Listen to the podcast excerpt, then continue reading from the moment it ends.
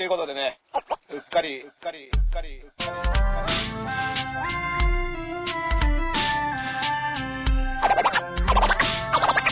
はい、ということでね、うっかり、うっかり、うっかり。他の人と、他の人と、他の人と被りたくない、やり方が。いろんなこと毎日あるじゃん。10月1日が都民の日っていう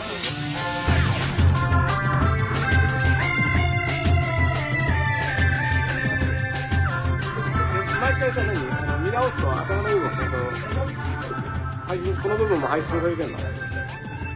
今度だって前回なんかすごいコメントありましたよ。ん？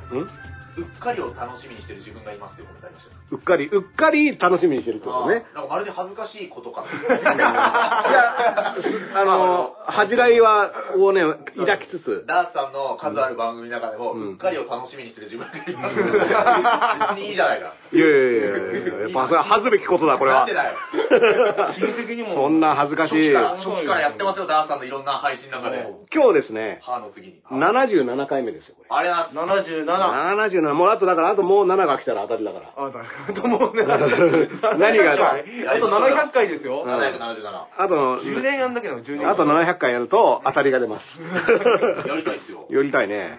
いや気づけばやってるっていう方がね。はい。俺、この間そういえば777回目だったね、みたいなね。うんそれを夢見て、ね、あのー焦らず、急がず、ね。そう。ですね。776回目にはなんかですね、自動販売機のスロットみたいですね。っていう話をするんでしょうね。大道ドリンコのね。ね、当たらないやつね。ですよ。うん。もうね、さっきからね、この子がね、もうあのね、破壊工作をしてきてね、ああ、いいですね。うん。この顔ですよ、だって。悪い顔こしてる。の顔、こんな顔でね、もうねあのね、そうそうそう。スマホをね、あのこっちがいじろうとするとうん、膝に乗ってくるっていう。はいはいはい。これはもうね、確信犯ですから。すごいですよね。僕見てたら。。そう見てた、見てます。見てたでしょ？何回もそれやってました。この、スマホにうん、この YouTube 生配信の入力をしようとする、はいあるいは、立ち上げようとするたびに、手にスマホを取ると、膝に飛び乗ろうとするんですよ。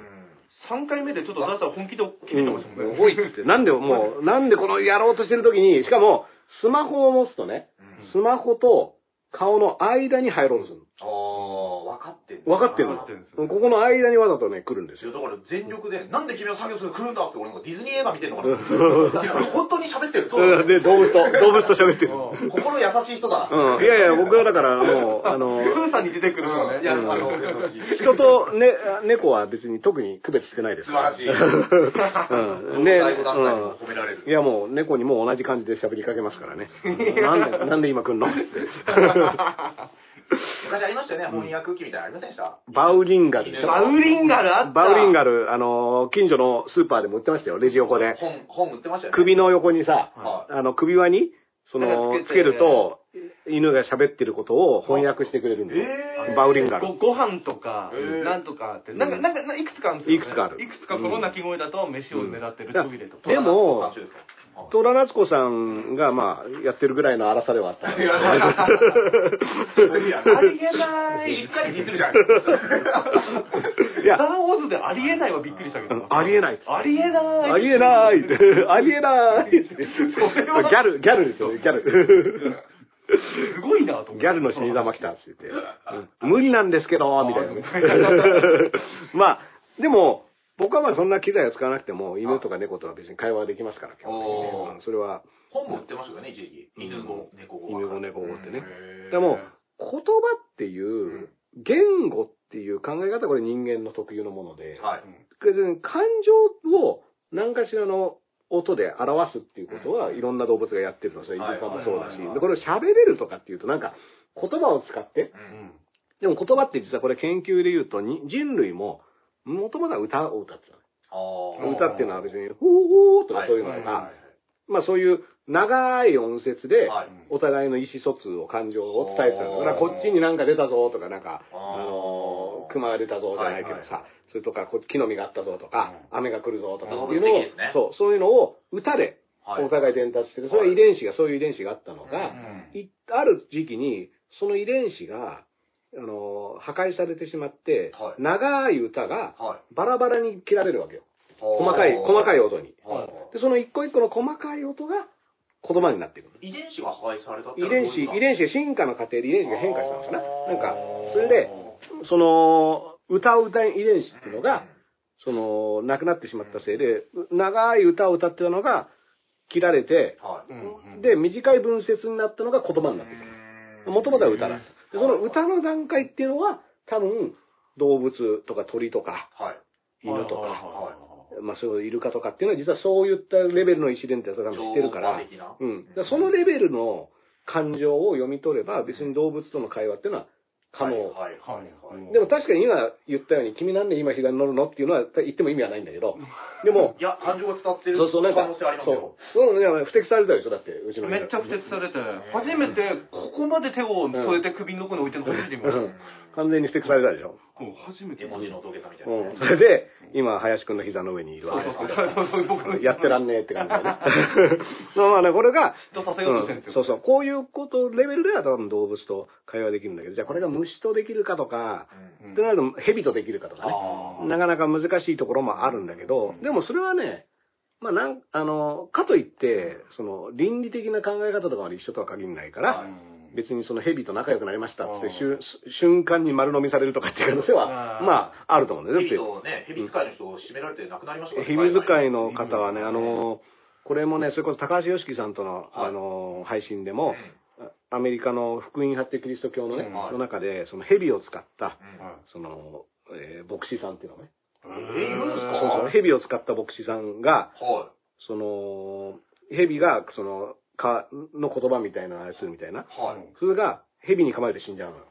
はあ。そのしん、牧師さんがね。はいはいはい。で、息子が、はい。また蛇を使って、はあ。同じ蛇なのかな同じ蛇かわかんないんだけどうん、その息子さんも蛇に噛まれちゃう。え、で、亡くなったんですか？うん。ええだから、あんま学習してないっていうか、蛇は割と、割と、割とわかりやすいメッセージを伝えてると思うんだでも、よね。ヘビに対しては、うん。ね、うん。割と、完全服従なんですね、非暴力。いや、わかんないけど、それはもう、あの、割と蛇ってなんか悪魔の使いみたいな扱いだったりするじゃないですか。うんそのアダムとイブをうん。動かしたうん、そう、蛇なのね。うん。あ、そういうのあるんですね、その。そうそうそう、蛇使いの。蛇うん。の。高円寺にもね、スネークピットって字もありますしね。うんまあ、それは蛇の巣蛇の穴あへ蛇の穴はだって、えーもうレスラーを輩出してね。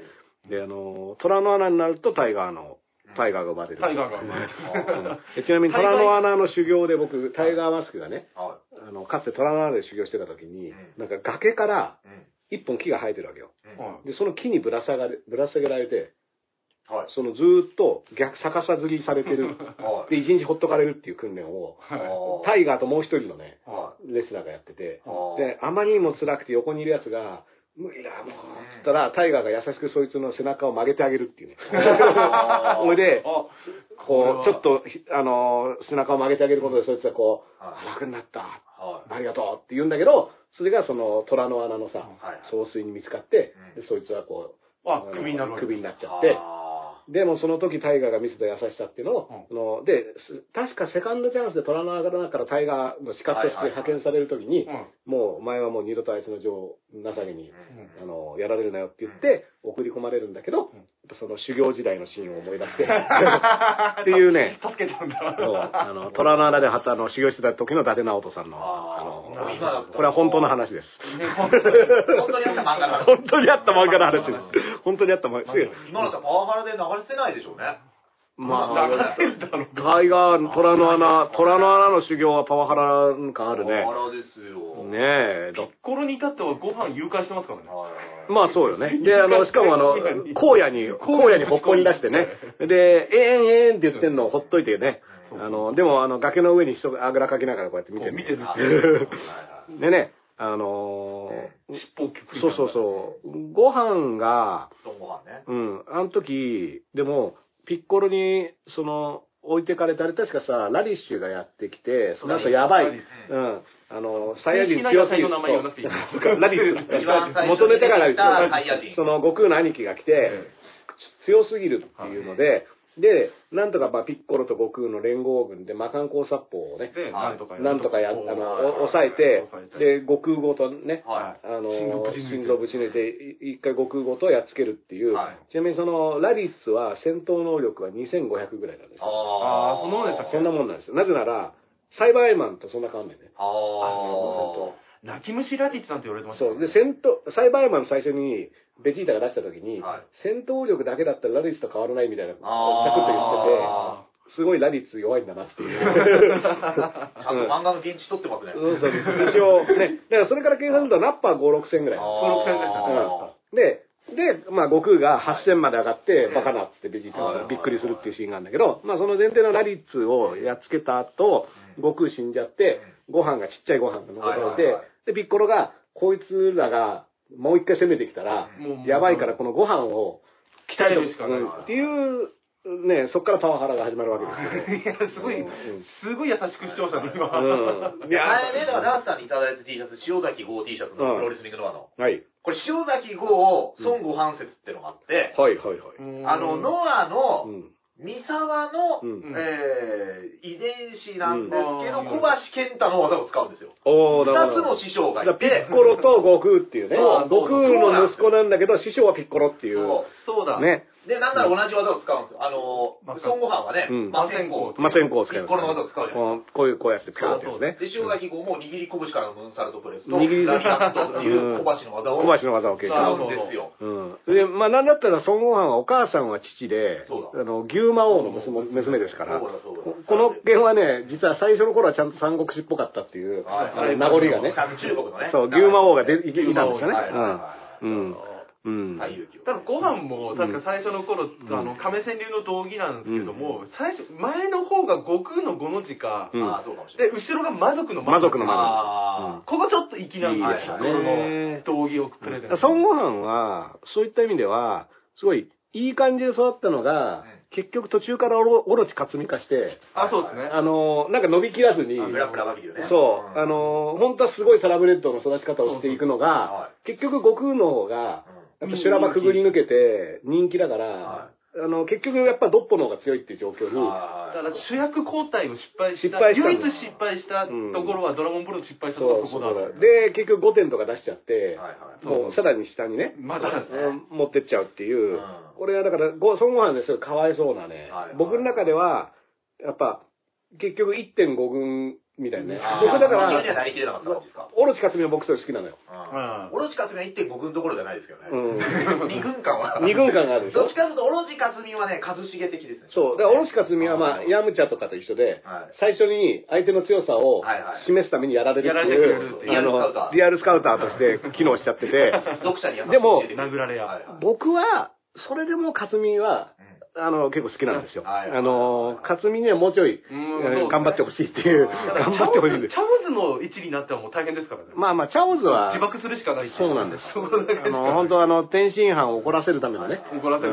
うんチャオズに感情移入できるやつは多分いないと思う。あの出自がわからなすぎる。チャオズは、でも餃子をチャオズって読むっていうことを広めた功績。広めましたねうん。ほとんど日本人ははい餃子の中国語読みがチャオズだっていうのは、あのキャラクターのね、おかげで知ってますから。ミスター、ミスタードーナツが中華を扱ったことで、ヤムチャのヤムチャがうんはなるほど。そうそうそうそう。ヤムチャも、ヤムチャはだから割と早い時期に出てきてる割には元ネタがあんまりね。よくわかる、うんお茶の名前だと思ってました、う本当に。ん。そうそう、ヤムチャってい茶とか、うん番茶とかの流れ。山賊ですもんね。山賊です。ちなみに必殺技がローガ風風剣です。そう、一番最初ね。ローガ風風剣は僕結構好きなんですよ。はいだから本当は、ここまでこう。うん、ローガ風風剣って、ローガ風風剣を僕は強くなったヤムチャが、はい。ある種その、栽培マン相手にね、あの、結局ヤムチャはカメハメハを曲げるっていう、技を使って、何って、にや、にやりって笑ってグッてやると、こう、釣り火していくんだけど、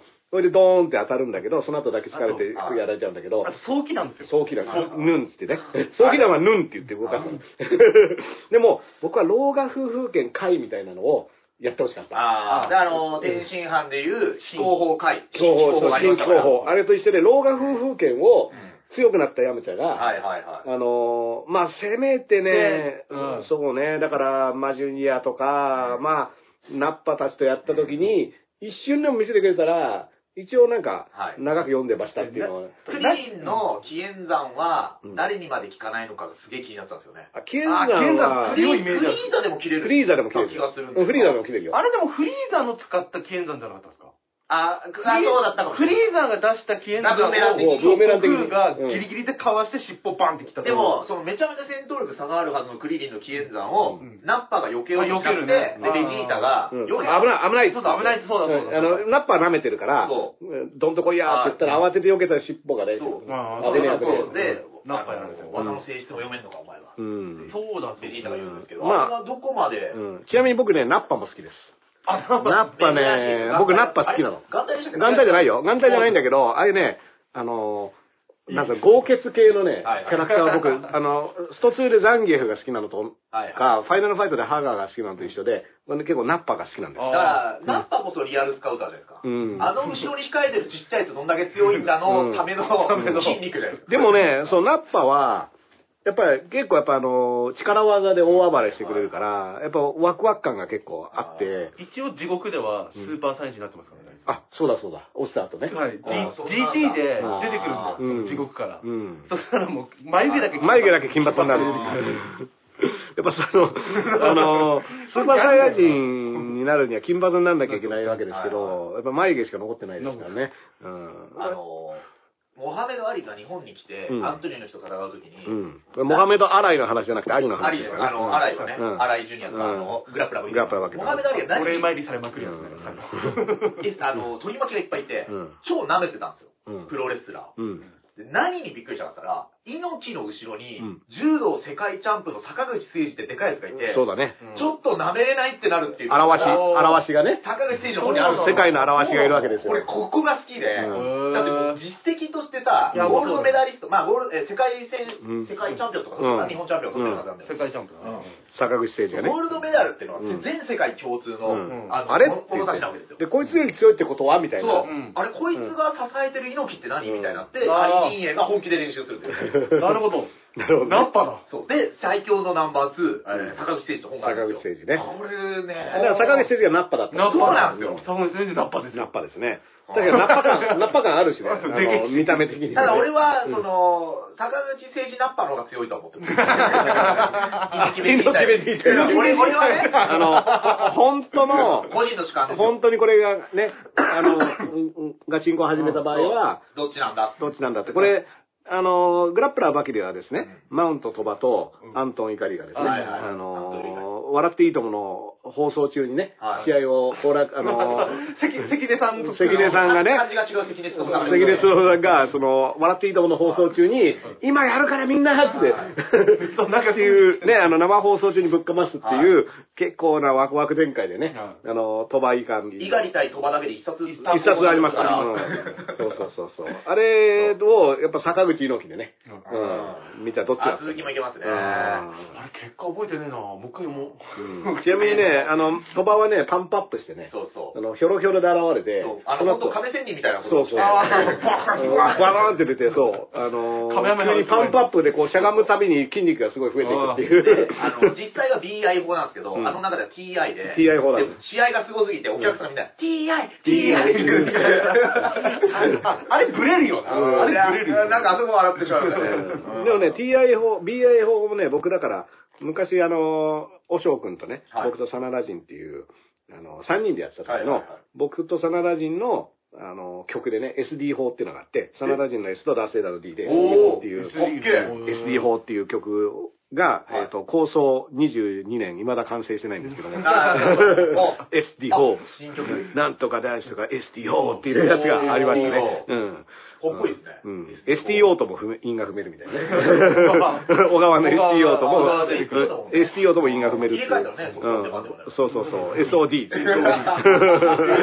話変わってくるわだいぶアングラな曲うだよんまあまあまあ、そんなこともありましたけどねはい。まあこれが今2021年の時事ネタの大体、大体こういうことが分かってれば今起こってることが大体もでも、基礎教養ですね。基礎教養どんどん、あれですよ、あの、スネークピットから、タイガーマスクから、ドラゴンボールに来てるんで、どんどんそう時代は。時代はちょっとずつ前にちょっとこっちに前に来てます。まあだって、ドラゴンボールっつったらもうだって今現在進行中のアニメですから。あ、もう今、あ、終わっちゃったんだ。今終わっちゃいました。終わったえ、この間ドおっしゃったラゴンボール何やってたんですか、最近まいや、だからあの、最近まではあとの、リブ、あの、歴史をシャッフルしたやつがやつえー。やって、スーパーやって、スーパーの最後は、第一は、えー第一宇宙から第七宇宙までのうん。選手を集めたうん。戦いななんんですよ。すか、その歴史修正主義者的な。いや、だから今まではい、その、ピラフのとこにいた女の子とかみたいな、あそうそうそうそうの、地味な奴らが活躍するような話話になったり。未、来のトランクスと、うん。えー、なんだっけな、はいはいシューマイ、マイか。うん。シューとマイだからマイだうんかシューマイだからね。そうそうそうピラフとシューマイ。ピラフとシューマイもおかしいんだよ。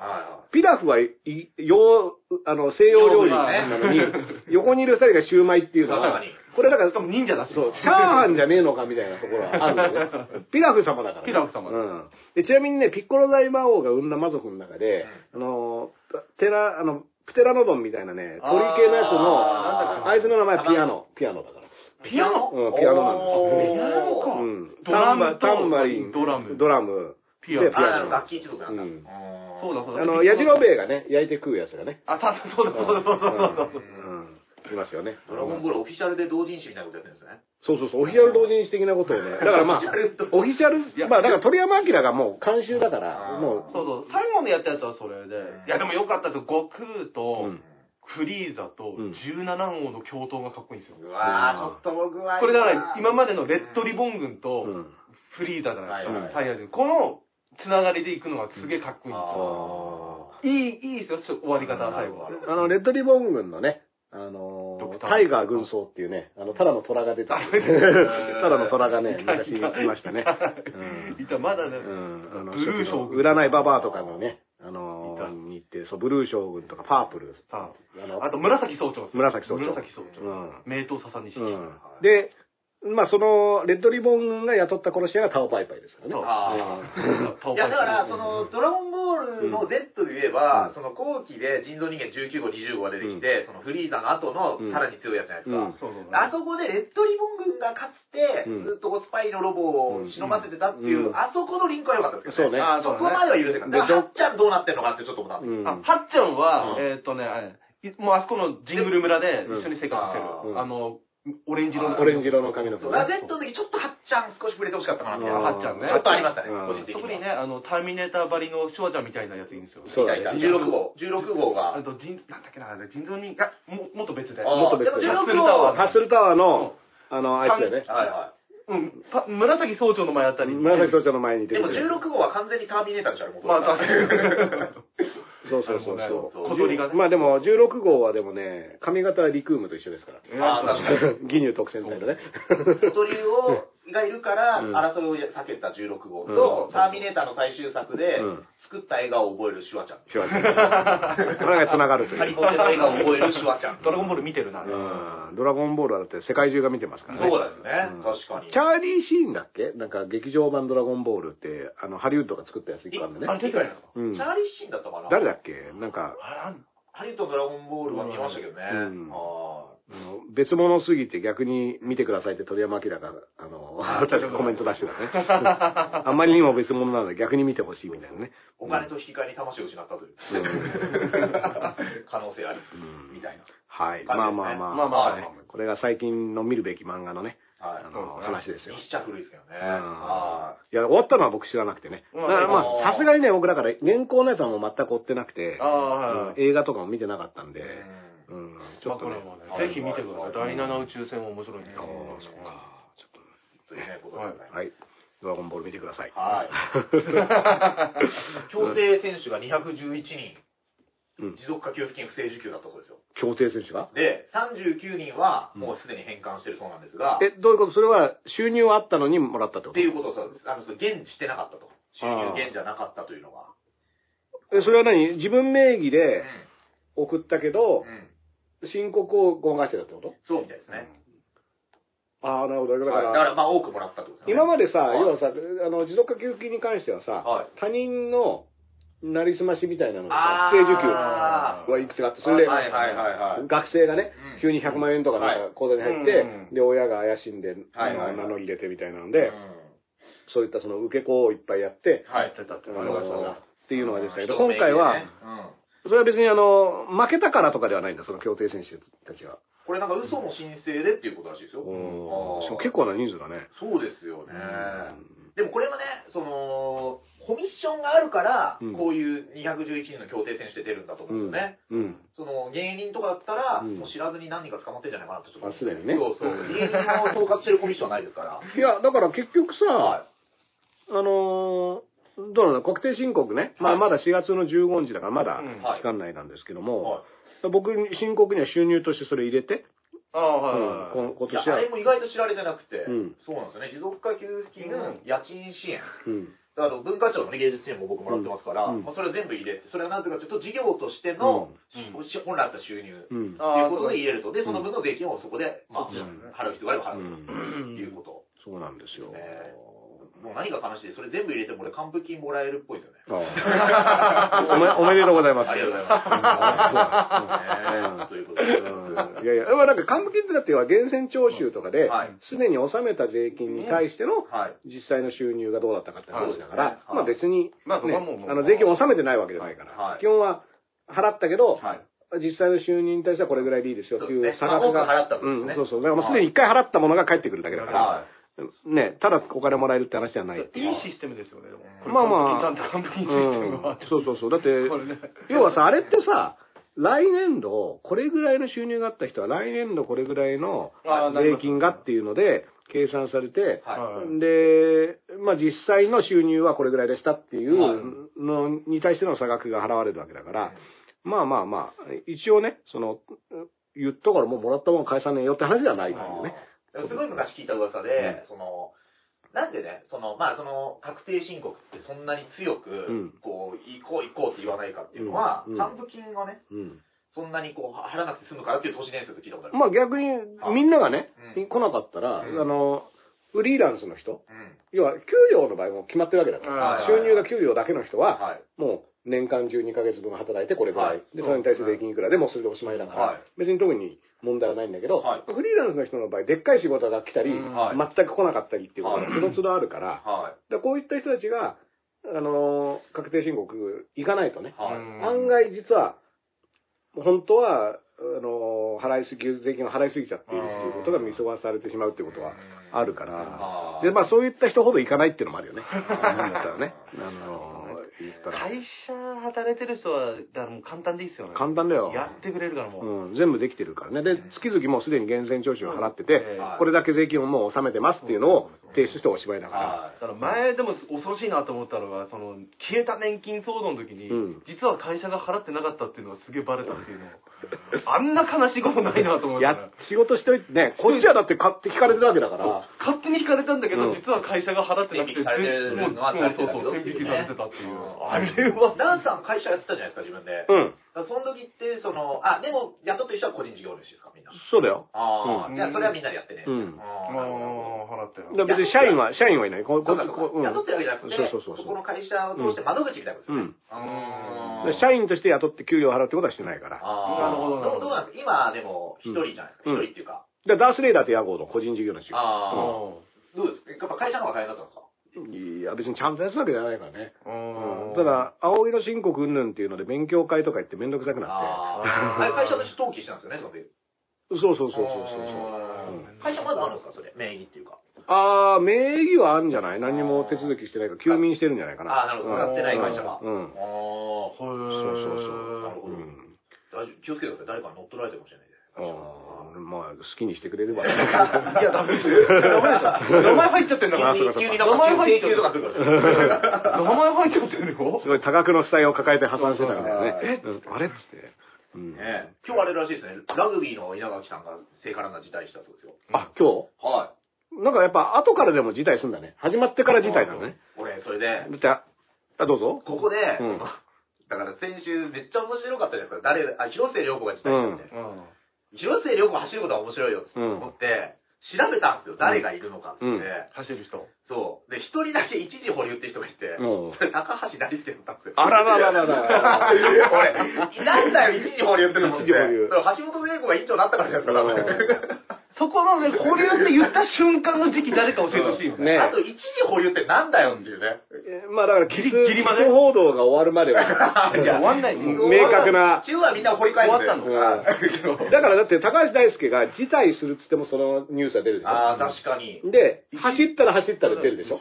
だから、一回保留してるわけじゃない。一時保留が一番いいんだ。一番いいでしょ。だって走っても、辞退しても、はいはいはい。橋本聖子のニュースがまた、うん多分文春とかがさ、はいはい。ということはうん、このキスの、ね、高すぎるキスの代償とか、なんかそういうやつが出ちゃうでしょはいいですよ、文春の記事どみたいな。どこの、どこの地区走走る予定だったんだろうね。あまあ出近い、俺近かったら、時間あったら見に来てんだ。走るから。がね、出てうんる。見に行っちゃダメなんだって。ああの、なんのか、出身地走るんですか、みんな。いや、まあ、ゆかりのある土地なんでね。一応、橋本聖子さんのゆかりのある北海道っていう手もありますけどね。ああ、はいはいはいあはい。あれ、淳さんって別に、あれか、もともと走ろうと思ったところは、観光大使かなんかやってるとこか。うんあ、どうなんだろうね。だったかな？うんゆかりあったかな？でも、でもさ、だってあの、なでしこジャパンが走ったのは J ヴィレッジからスタートっていう、一応サッカーつながりでしょ？ゆかりのところなんだ。うん、サッカーつながりってことでしょ？うんだから、すごいよね。あのー今いろいろニュース出てるけどさ、はいその初日のリレーがさ、はいあのーディズニーのエレクトリカルパレードみたいな、あの、コカ・コーラとかさ、はい。そのスポンサーの車が最初に来て、あほいで、DJ が盛り上げていろんな曲かけて、うんで、その後ランナーが来て、ほとんどランナー見えないみたいな。はい。うん、で、これ東京新聞がさ、あ。はい。はい。記事にして出したら、はい。その後、下げて、その動画を。うん。うんで、動画を下げた理由として、は IOC からうん報道がうん、聖火リレーの動画を使用できるのは72時間までっていう決まりがあると。えー、なんすか、その NHK のドキュメントみたいな。そうそうそう、72時間までしか使っちゃダメっていうのを、あの、すごいね。2月まで、2月にメディア各社にも、ああ、通達が言ってると。で、要は東京新聞は、だから初日に出して3日後に下げたんだけど、それは、はい。まあその IOC のルールがあるからと。ああ、なるほど。で、僕はね、この東京新聞のはい。記事のポイントは、は取り下げることによって、はいその IOC のルールっていうことを記事に出せたでしょ？い。はい。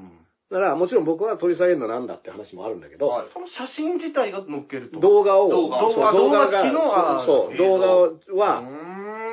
で、その以降は、うん多分その IOC だったり、五輪側が提供する、要ははい PR 画像とか、はいいい感じのやつあるんだなるほど、なるほど。うんそっちオリジナルのやつをね。トーチを公開してると、それを使って、オフィシャル写真を、はいはいはい。とかを使ってくれるえじゃあお金、もう一回があれなのかな？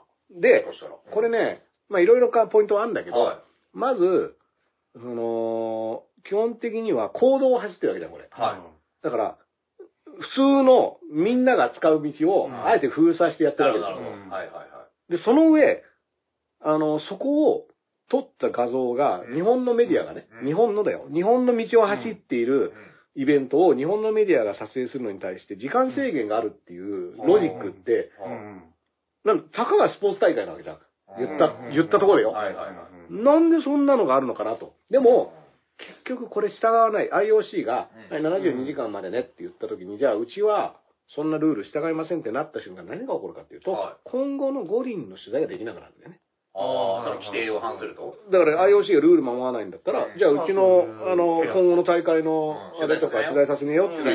これね、要は電通問題とか、全部、なんでメディアがうん。報道しないかっていうと、結構スポンサー問題だって言うけど違くて、うん。単純に五輪の取材っていうものをある種バーターとして出されていて、で、五輪取材したかったらうん。言うこと聞けって話。で、五輪取材、結局でも、五輪取材って何かっていうとアスリートのいい話だったり、はいあの、まあ、試合結果とかもそうだ、うんそういったものをみんなやっぱ読むんだよね。はい。うんうんうんいいスポーツ、いい、いい深いいい話みたいなの。はいはいやっぱそれがビュー数だったりうん、記事の売り上げには、うん。結局オリンピックを批判する記事よりも、うんどこどこの何々選手の感動ドラマうん秘話の方が読まれてしまうっていう現状多分あって、まあ、それはそうで、それを投げ出してまで、五輪被害に徹するっていうのは、うん。まあその、ど。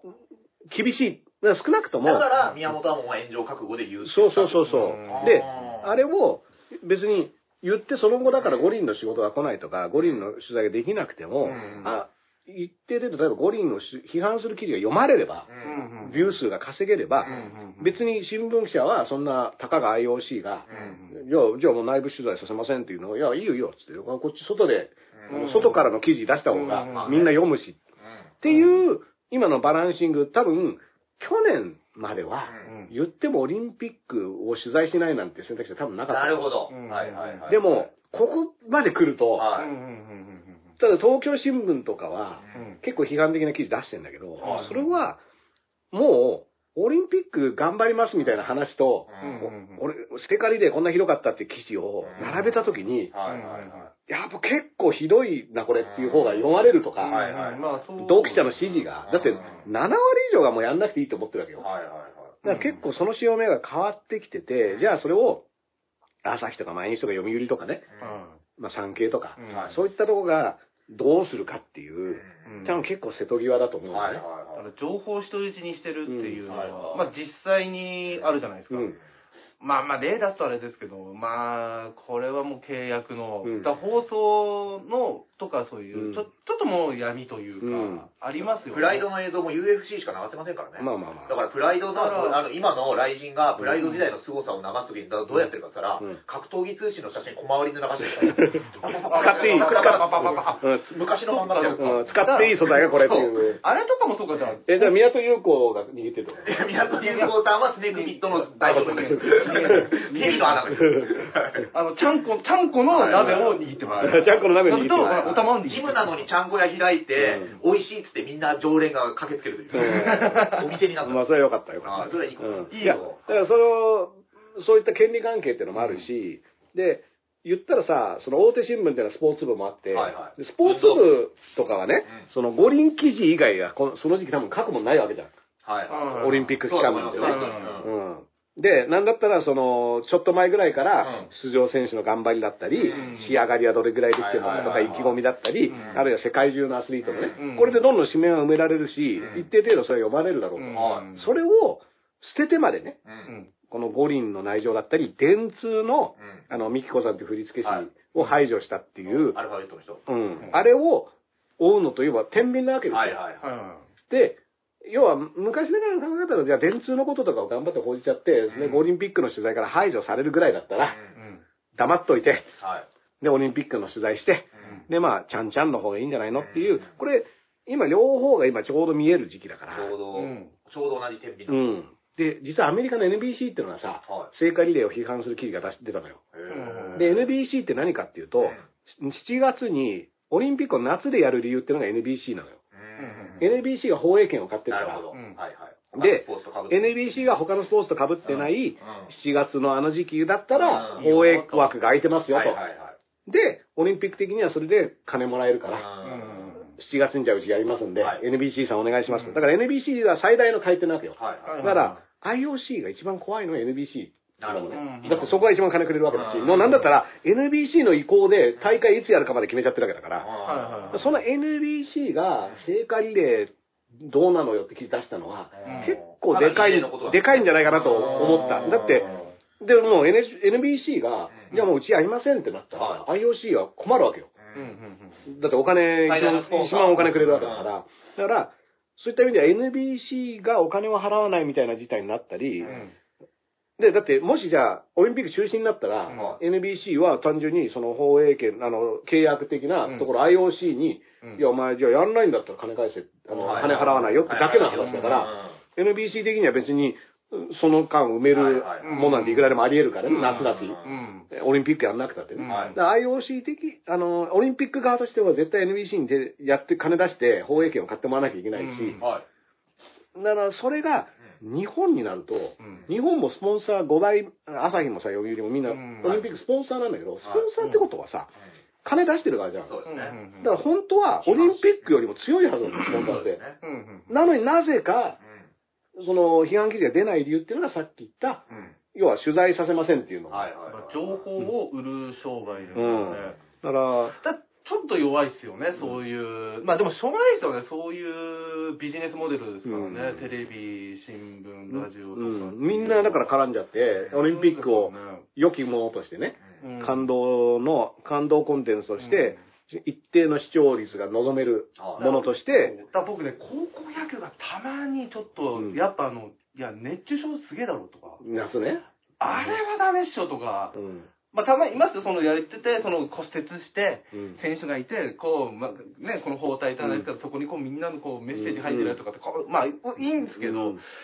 まあなかなかだよなと。だから投球制限とかもね、あの結構な連戦連投なわけで、はいで、で、またあれやっちゃうと、うん。今度、その私立の強いとこしか勝てなくなるっていう。だからね、それ、また問題になっあれもてるから絡んでるんですよ。ね。だから、柔道事故って本がね、すごい売れてたりして、うん。その柔道が、割とその死亡事故が大きいとされてるんですけど、実際はね、あの、聞いた話によると、ただ野球とか陸上とか外でやってる方が熱中症で亡くなってたりするらしいんですけど、うん。柔道の方が割と叩かれがちだっていう、それはだから団体の強い弱いがあるんですよ。そういうことなんですよね。結局に、野球高野連とかはさ、強いわけだよそうなんです政治力とかだからそういう報道を、報道というか、そういうのはあんまり出しづらいっていう。で、ある種まとまってないところほど、そう。そういった記事が出しやすかった。あの、空手のさ、パワハラの記事が出たでしょ今出てる植草 M さんね、空手界のキャリーパンカーの、うん。で、大学時代の先生がっていう。市内で、そう、なんでこのタイミングなのだかなってちょっとね、あの、で、勇気を持って今、パワハラをしないでうん。戦う先生がうん。ね、で、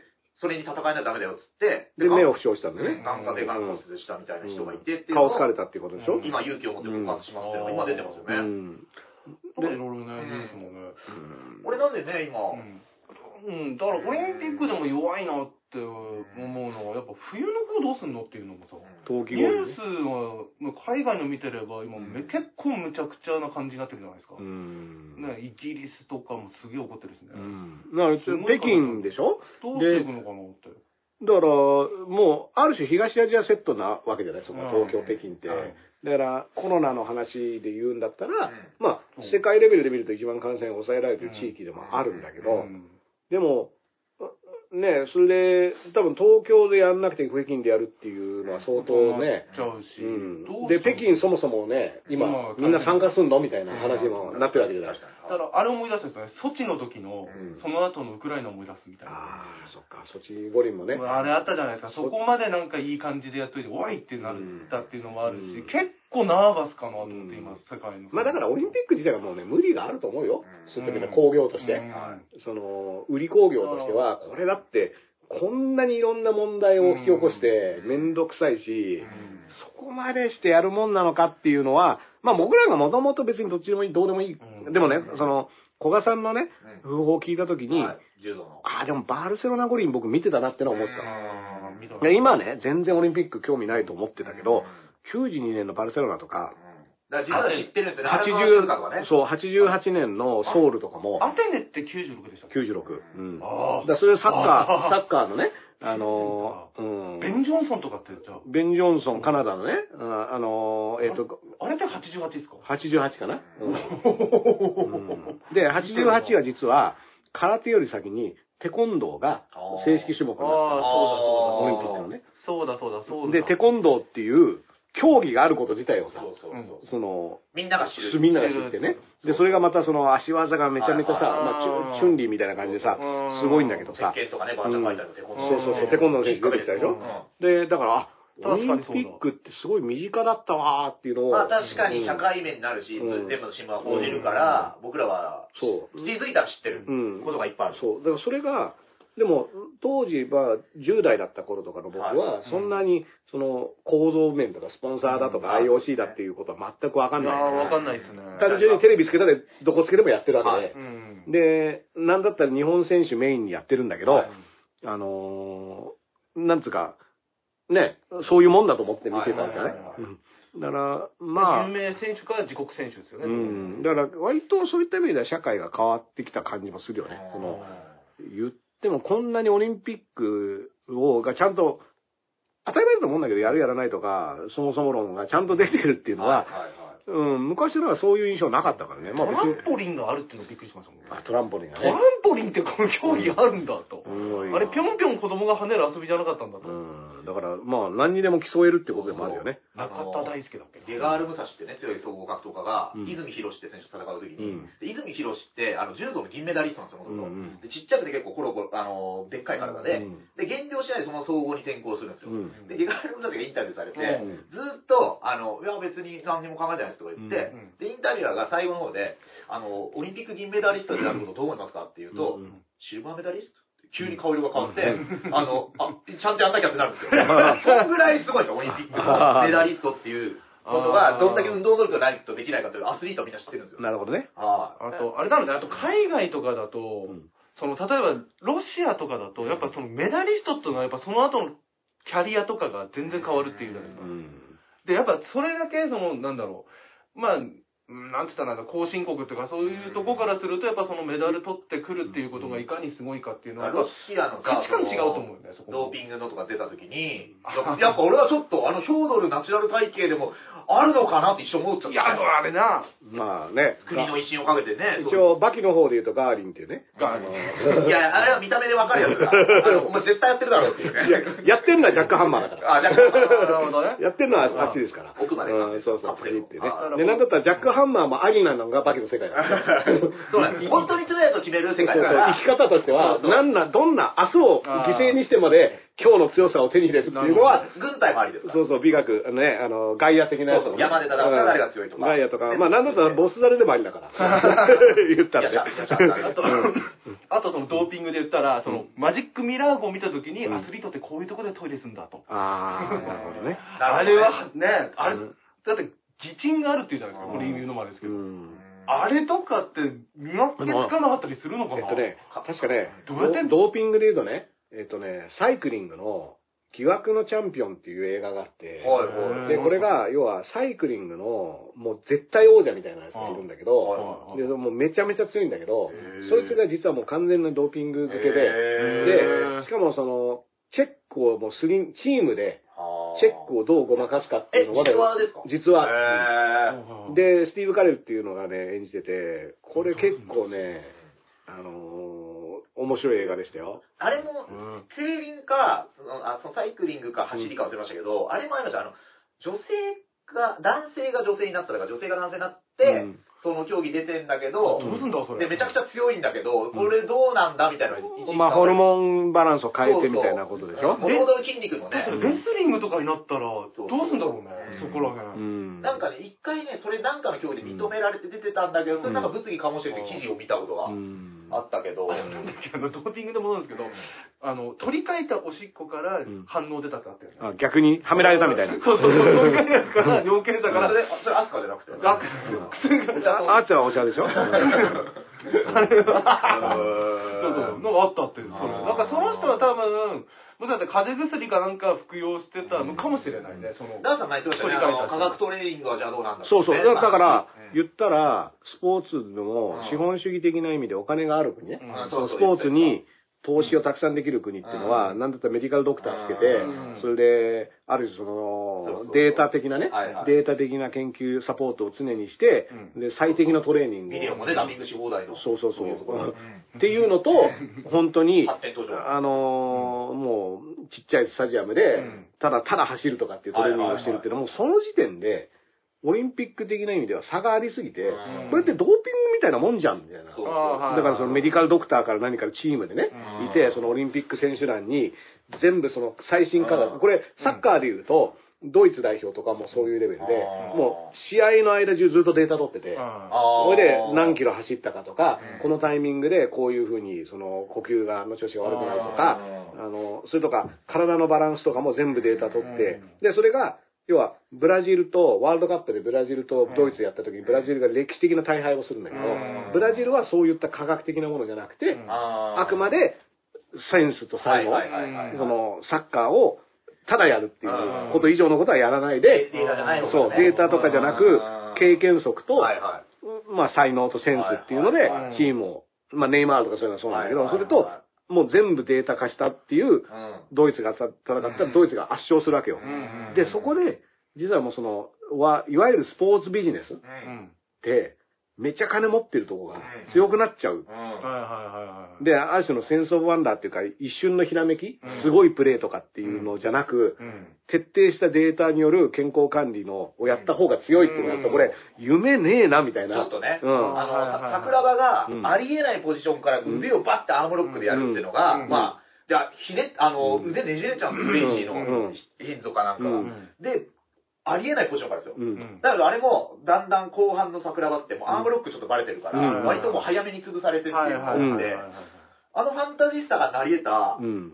時期なんですよね、2000年代っていそうそう。だから、これってオリンピックぐらい、あるいは国の威信とかさっき言ったさ、うんメダル1個取るだけで、あの人生変わるみたいな。とか下手したら国の経済効果にも影響するってなると、やっぱそこにかお金を突っ込むってことになるわけじゃない。で、それが、例えば、ドーピングはじゃあ違法ですってなった時にでも、じゃあ、完全なうん。24時間管理した、データで管理して健康面とかも全てうん。支えてお金をね、これってマネードーピングみたいなもんじゃないの？っていう考え方ができる。考え方も僕はできると思ってるし、で、そこに対してブレーキを、うん、オリンピックの今の基本スポンサーありきで、お金ありきのオリンピックがうん、そんなのにブレーキかけれるわけないわけじゃん。うんしたら、あ俺は別にあんまそこ感じないですね。作戦だなと思って。いやだから、あの、そっちに行くのは別にもう止められないと思うおよ。金じゃないような気もしますけどね。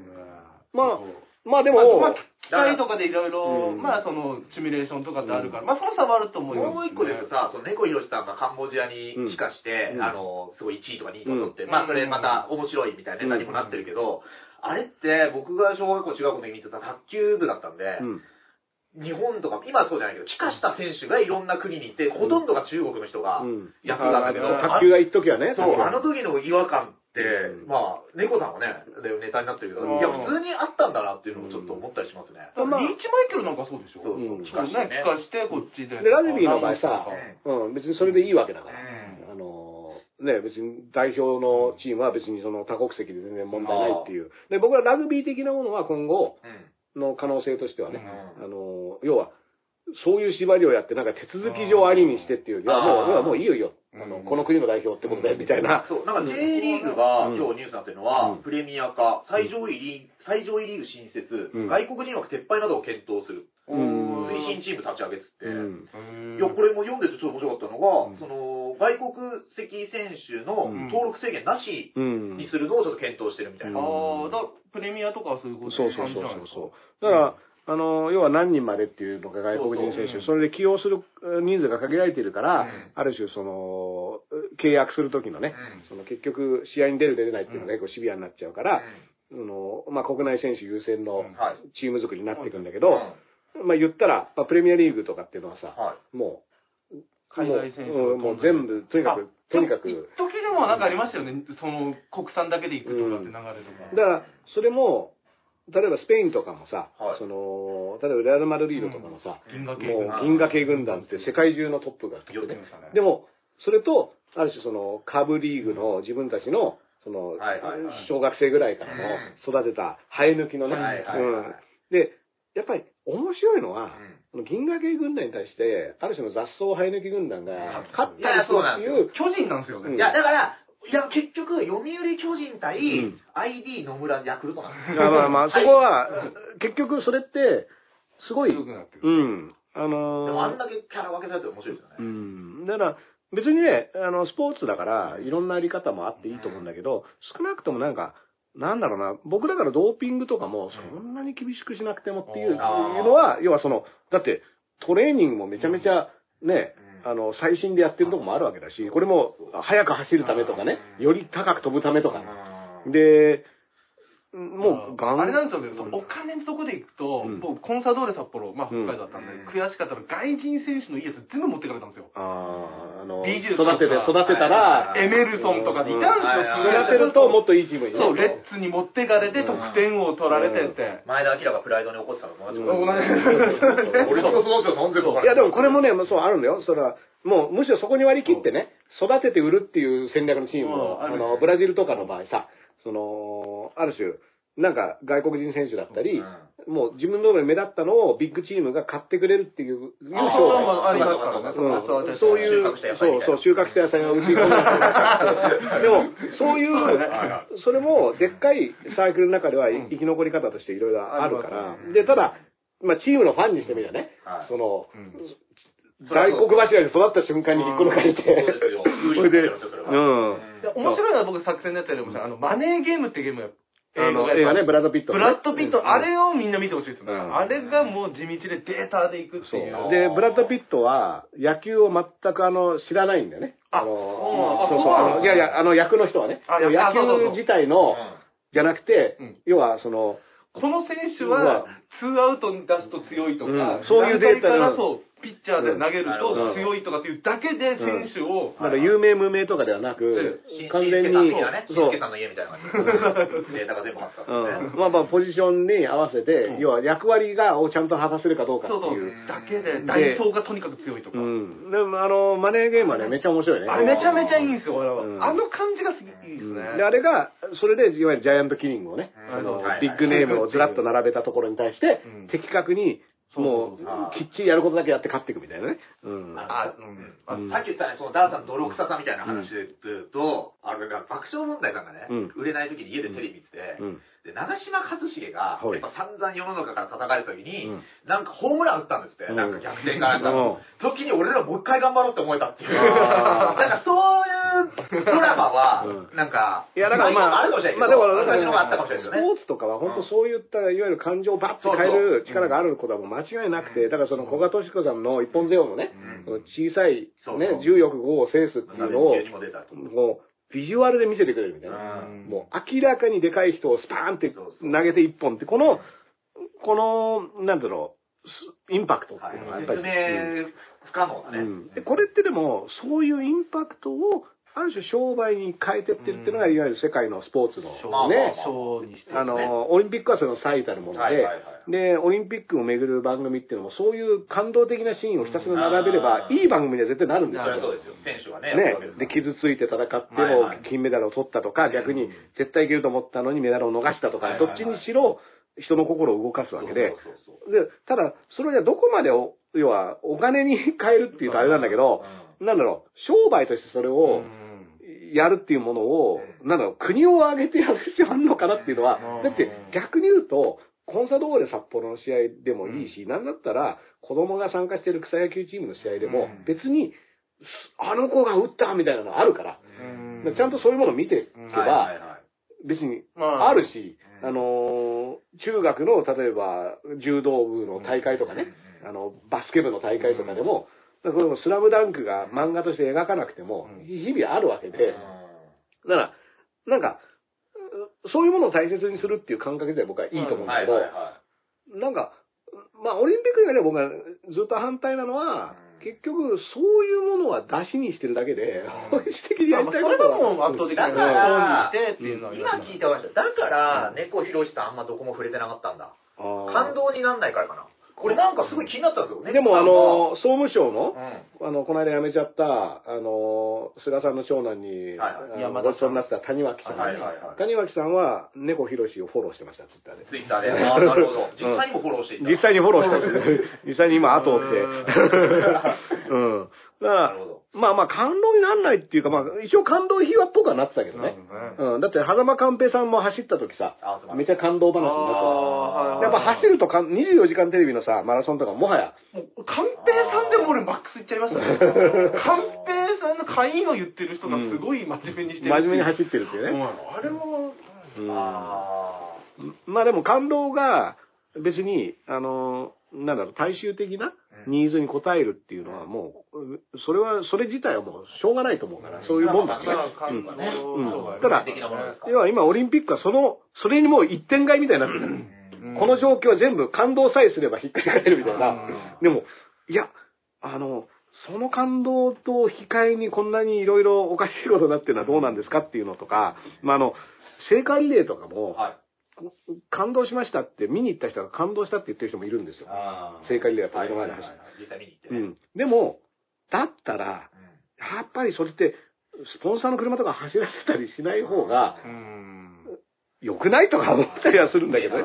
うん。慣れすぎちゃったのかなうんであの成果って花花火大会も、うん次の花火は、何々会社の何々様のご提供うんです。協力結局バーンって、あ、あれは、まあ、うん。あんま好きなのかもしれいない。やだからお祭りの時にさ、提灯が上がってる程度はね、まあ、いや、まあいいですよ。見つければね、はい。はいあ、ここは、あの、お祭りにお金出してるんだなって、別にそれぐらいはいいけど、それをアナウンスとかはね。アナウンスではいはいはい。一回止めないでくれと。うん花火は連続でやってくれよ。ありますよあの格闘技でか、ね、かすごい試合で勝った選手の隣で、あのスポンサーの人がトロフィーあげたのに自分もファイティングポーズ取ってる時ね。あーお前はこうしててよってあの言って。こここうしてるね、やつとか反ね。面選としてはね。まあね、あの、R1 グランプリでね、はい最後、あの、スポンサーの人がね、うんあの、商品を渡そうと思ったタイミングで、謎にユリアン・レトリバーの1回目だけ、はいはいはいあの再度見せられて、その後慌ててまた賞金を渡すっていう。あれはスポンサーの人かわいそうです。うん、あれ僕、スポンサーの人さ、スポンサーの人出てきて、出てきてからのじゃあ1回目を見てみましょうって言って、あの間、ワイプでユリアンさんがねはい、ずっと泣いてるのが出てたんだけど、え、あの間ずっと横にいたってことだよね。生放送だからね。AD さんとか石井さんですか？うん、ちょっと、ちょっと待ってたから、ままだ。だまだ、まだですね。うん。なんかね、あうん、まあまあ、そういうのいろいろ、めっちゃ上げてほしいろいろあります。まあちなみにね、成果ってすごいのはね、あれって英語だとオリンピックフレームなのよ。あー、成果じゃないんですか？五輪の炎なの。へー。で、フランス語も五輪の炎。うんなんか、五輪の勝負みたいになってますよね。そうですよねであれを成果って日本で訳してるのが、すごい、あの、センスが、これ評価としては僕はすごいいいセンス。あの、いいっていうのは別に肯定的に認めてるっていうよりは、すごいセンスだと思う。で、これ成果って、聖なる日ってやった瞬間に、悪口が言えないくらいなるほど。だってむしろキリスト教圏のところでやっ言われてるのかと思いました。そう、でも映画とかはオリンピックフレーム。日本なんだ。だって、聖かな、聖、オリンピックはキリスト教関係ないんだから、あそうそうむしろ聖ってことは使えないの。ホーリー、うんホーリーファイヤーって言ったら、キリスト教の人からしてみたら、うんいや、なんでこんな、あの、キリスト教関係ないスポーツイベントで、その、ホーリーとか言ってんだって話になるからうん、実はあれが、だって、うんオリンポスのさ、ギリシャ神話みたいな話ってうん、要は、キリスト教圏では別に関係ない話だから、全く聖っていうものはない。成功が気持ちよくなるわけですね。じゃあまあまあだから日本で聖ってついてる人は創価学会のね、あの、息子さん、む娘さんとかに多いけど、うちの親父ついてるうわ。んでも違うわ。うん、でも、その、聖っていう、聖なる日ってやったのは、僕はすごいある種の、無敵な、なるほど。結構そういうセンスありますよね。うんあの、国際連合だっけ、うん。国連も、うん。あれ本当は連合軍ですもんそう、ユナイテッドネーションなのの、あれ要は UN っていうのは、連合軍だから。連合軍ですよね。連合軍の名前がそのまま国連で UN のままなの。勝ちみたいな感じだったけど、もう、感じだけど、これなんかいい感じにしてない？国連って日本語で言うとうん。で、そうですね。UN っていうのは、だから日本を占領していた GHQ って、いわゆる連合軍のう、ん。マッカーサーは連合軍の極東司令だ。から、うっちゃんなんちゃんじゃないですね。うん、U と。N で、うっちゃんとなんちゃんっていう意味も今からは認めます。うん。あと、原田俊明の入場テーマ曲がホーリーウォーです。ホーリーウォーだね。戦争。こんなんあるかいいや、聖戦、聖戦だとね、ジ聖戦なるかジハー言ったもん勝ちだか。言ったもん勝ち。ド。まあまあ、それは、あの、一応一応今、ラーメンっていう聖なる戦いを戦ってますから。デンジャラス系ですから。うんデンジャラス系うんでも、結構そういうさ、国連もだから連合軍に日本が常任理事国で参加するっていうのがいかにありえないロジックかっていうのは実はわかるんだね。まあね、そうそう。だって連合軍なんだからこれって日本とドイツとイタリアをやっつけて、それをじゃあどうしますかっていうのを話し合った人たちがそういうことです。母体になって。る占領政策やってた。、で、だから、当然中国も元ソ連とかも、うん。その入ってたわけだし、それは連合軍だったわけだだから PKO みたいな感じですか？ピースキーピングオペレーションピースキーーピングオペレーション。も、うん。ピースなんかその中の、うん。また、うん。あの、国国連憲章とかの話になってくる。だから、基本、日本はまだ敵国条項が実は残ってるっていうのも連合軍なんだから、敵国だったんだから、っていう話なんですよ。で、これは別に、む途中から変わったとかじゃなくて、ずっとそうなだけでそれを日本側が国内向けに国連っていう言い方をしてるから、なんか、矛盾しながらずっと来てるっちゃ来てるんですよね。うん。こういうのとかは。うん、で、言ったら敵国条項をはな外してほしいっていう議論をなぜしなきゃいけないかっていうと、これは連合軍相手に交渉してるからであって、っていうことを日本人がみんなどれだけ分かってるかっていうと、微妙なんですよね。うん。で、国連っていうのが素晴らしいとか、国連ね、国連に全てを任せる国連平和維持軍とかね、まあさっき PKO なんて話も出たけど、いや、これってでも一応、まあ、す第二次世界大戦を勝った人たちの組織ですっていうことだから、意ね、外となんかすごい、なんか重々しい名前のやつは国際なんとか出るけど、中で言ったらクラブ活動チックなもんだというような見方もできるし。で言ったら、第一次世界大戦以降にできた国際連盟っていうのも、まあそのアメリカのウィルソンが作ったっていうのと、まあ連盟で連合で日本語訳は変えてるわけだけど、ね、座組的なものっていうのは、第一次世界大戦の時には日本軍っていうのは勝利者側ですから。そうですね。オーストリアとか、そうんうなんですかね。そうそう。だから、そういう、あのー背景とかっていうのを名前を変えると、と、なんかまた別物に見えて、ポンって変わっちゃう勘違いしちゃうっていうこと戸田が。戸田夏子的な。そう、戸田夏子さんが、戸田夏子さんぐらい荒いっていうことなんですけど、戸田夏子さんもディスっちゃダメ。戸田夏子さんって今俺の唯一知ってる翻訳家なんで。いや、松浦美奈さん、今だって映画行くといろいろ翻訳ね、いろんな方があ最後ピョンっての。うんあ、でも見なくなったな。最後戸田まで。夏子だけを見てした、俺は。まあまあまあ。戸田夏子って訳されてる字を。うん、L 上田こと戸田夏子みたいな。AKA AKA、戸田夏子みたいなね。エンドロールまで今見なくなりましたね、そういえばあ、。本当に。うんもう、なんもないって。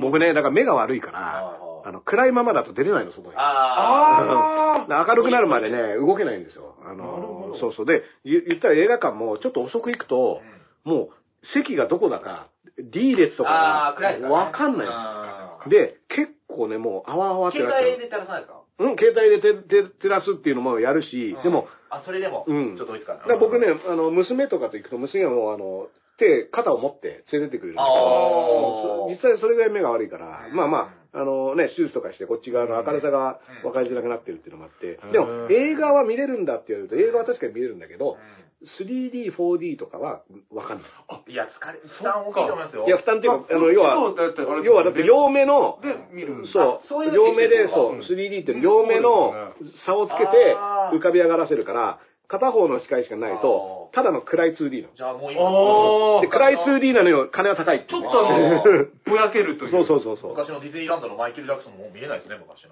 そうそう、あれもね、キャプテン EO。キャプテン EO もね専用自。体あんのまだ。メガネキャプテン EO は、もう、もうないのか俺なの唯一知ってる 3D 映画ね。うん。キャプテン EO ね、出てくるエイリアンが怖すぎて子供がみんな大号泣。あんまり子供連れそうそう子て行けない供、スカスカなんだよそうそう、すんごい子供が本気で怖がって泣いてるから。そうそうそう、結構ね、あの、割とカオスな現場になります。もうみんなこう、ちっちゃい子たちが大号泣しながら出てくっていうね。うん、そういう、まあまあまあ。唯一出てくる人間だったな。うんだから僕ね、アバターとか見に行ってないんですよ。あもう、もう絶対見れないのが分かってるから。あだから、あのね、3D を間違ってね、うんあの、要は、一体映画館で 3D しかやってない時とか、はあとは時間的に 3D しか合わない時に何回か 3D を見たけど、結果は 3D になんなかったっていうのが、うん、自分で200円とか高いわけで。そうですようん。だからえ、普通には見れるんですか？普通のやつは別に固めで、あそうそう。3D だと要は 3D 的な効果がないまま、画面も暗、ちょっと暗くて、見づらいっていう。い。うん。あのゴーグルみたいなのつけなきゃダメ。そうそうそうそう あの、VR 体験とかも、案外ね、僕は、ちゃんとその、VR 体験で狙ったものが、体験できてないことも結構ある。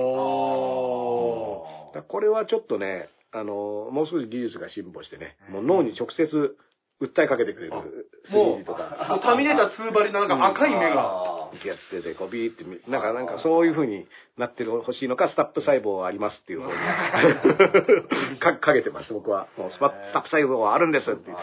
十何年前に、でもその目を見えない方、人用の、なんかそれを光を感じるみたいなものは、十何年前にはもうなんか技術としてねやってたんですけど、うんなかなかやっぱ難しい。その先だと思うんだよね。その、このとうん。その先のところはもうちょいだと思うし。まああれがすごいですよね。目目でこう追って文字、ウィンクかなんかするとうんクリックするみたいなのは。あ、だからそれって、その ALS のね、あのー患者の方とかはもう目で入力するみたいな。ああれすごいっすうんよね。あの、オーディオのうん瞬きと目の動きだけでうん文字入力とか、そういうのをするっていうのは技術的には今ね。うんそれで喋るうん。そうそうそうそうあれはすごい。うん、だから、まあ、技術進歩は、何かしら、うん僕はやっぱ期待はするものがあって、ただそれが普通の人がね、あの、使えるぐらいの金額のものになるのかどうかっていうのはまたね。それがまあかなりねうんそうそう。だから使えるようになりますって言って、それがね、何億円ですとかって言われたら結局、まあでもね、スマホなんてね、この小型でパソコン全員持ってるっていう。うんだってこれ、聖火リレーのライブ中継、僕の iPhone の方が画像良かったですよ。YouTube のやつすごかったの、カクカクしちゃって。おい。あうん。まあ、あれも実際だから、なんかいろんなところで配信してては、YouTube 配信の画質がとにかく悪くて、で、それはなんか、まあ、アップロードし直すみたいな話が出てたけど、なんでこんななんだろうみたいなのね。で、あれも、密になるから、うんインターネットで見てくださいって呼びかけてたのそうかそうか、現地に行かないでください。そううんでもそのインターネットの配信が画質が悪くて、あ大丈夫かみたいなのがあって、あと結局人集まってたみたいなね。ーうん。すごい密になってたみたいな。あれだよね、この間やったマラソンも、うんそうそう結局あの、カメラに向かって一緒に走ってるやついましたね。そうでしょ箱根駅伝とかも結局いたからね。いましたよ。今年もうん。いやまあだから例年よりは少ないけどね、うん見てるの。まあ、そまあ、それはね。そうだねうんまあまあ埋め尽くすっていうことにはなってない。ならないはいですね。はいはいこの間ね、日韓戦なんかもやってたし。そうそうそう、サッカーね。まああの、日本ボロ勝ちでね。あれはすごかったなうん伊東純也の足の速さびっくりしましたね。ちょっとね。アンダー24もね、アルゼンチンに勝ったんだかね。えーあそうなんですかうん。だから、そうそうそう、そういったこと昔よりなんかサッカーの攻め方すごいパターン増えてますよね。うんだから今データの賜物に、うん。日本代表は結構いい感じなんじゃないの？いい感じですよ。ボックスの外からバンバンシュートをやって、うん前だとすげえ溜めて溜めて中まで入っ。行ってて打てずっていう。打てずじゃないですか？あんのもどかしさがなくて、うん結構積極的でうん、今すごい面白くて、うんどんどん面白くなってる。鎌本の時とはちょっと違う。まあまあまあ、鎌本さんはお元気ですから。鎌本鎌本さん、鎌本さんお元気です。あーっていうね、こてっちゃんのね、CM が昔ありました。もうちょい後に生まれてるかもしれない。奥寺でしたっけ？奥寺康彦ね、ね東洋のコンピューターですよ。あの、ドイツで、ドイツ優勝してるんですようんドイツでちゃんと試合してね。うん。あれ、ベッケンバウアーとかいた時代。そうそうそうそう、その時代のドイツで。すごいですよね。うんそれでディフェンダーでいるって。うん奥寺。うん。奥寺顔もね、なんかイケメンでね、野口五郎っぽい顔してた。ああ、当時もね。当時、当時なかなか東京のうん。木村とかね。木村和彦とうん。和也か、木村和也。木村和也うん。あ東洋の。の、ね、フリーキックでグッとね。うん日産でね、あのー日産の選手だったんだけど、マリノスにだから変わる前が全盛期なんだよね。マリノスになってからも木村、ああ、おすごい。うっかりじゃなくて、やっぱり。やっぱりやっぱり、すっきりでもなく、うんすっきり、すっきりではなくて、やっぱり。やっぱり、佐田さん珍しくね、僕あのメレンゲの気持ち卒業したって言ったら、いいねしてくれたって。匂いで 匂いで分かったの。匂いが。エル歌舞伎の匂いが匂いがあるんだ。ごめんなさいね、おじさんですよ。エル歌舞伎の匂い、なんか匂うなと思って、エル歌舞伎のどこでも生きていけるよ、じゃあ。炭鉱の中でね、炭鉱の中で一番最初に。森のジャングルでも匂い、匂いで分かったって大事だね。ははい。えー、まあメレンゲの気持ちね、お疲れ様でした、はい最終回ね。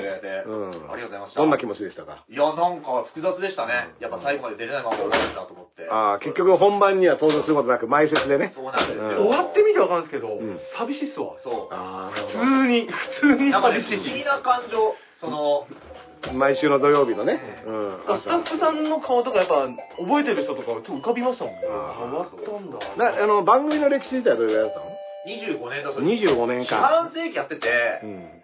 最後の5年前説してたって考えたら、まあまあやってるなと思ったら、まあまあいいですよ。やってますよね。うんいい5分の1ですから。で最後コロナでないまま終わっちゃったんですよね。前説時代。そうそう、あ、前説時代はね。あーそうで、フェードしてしまったということで。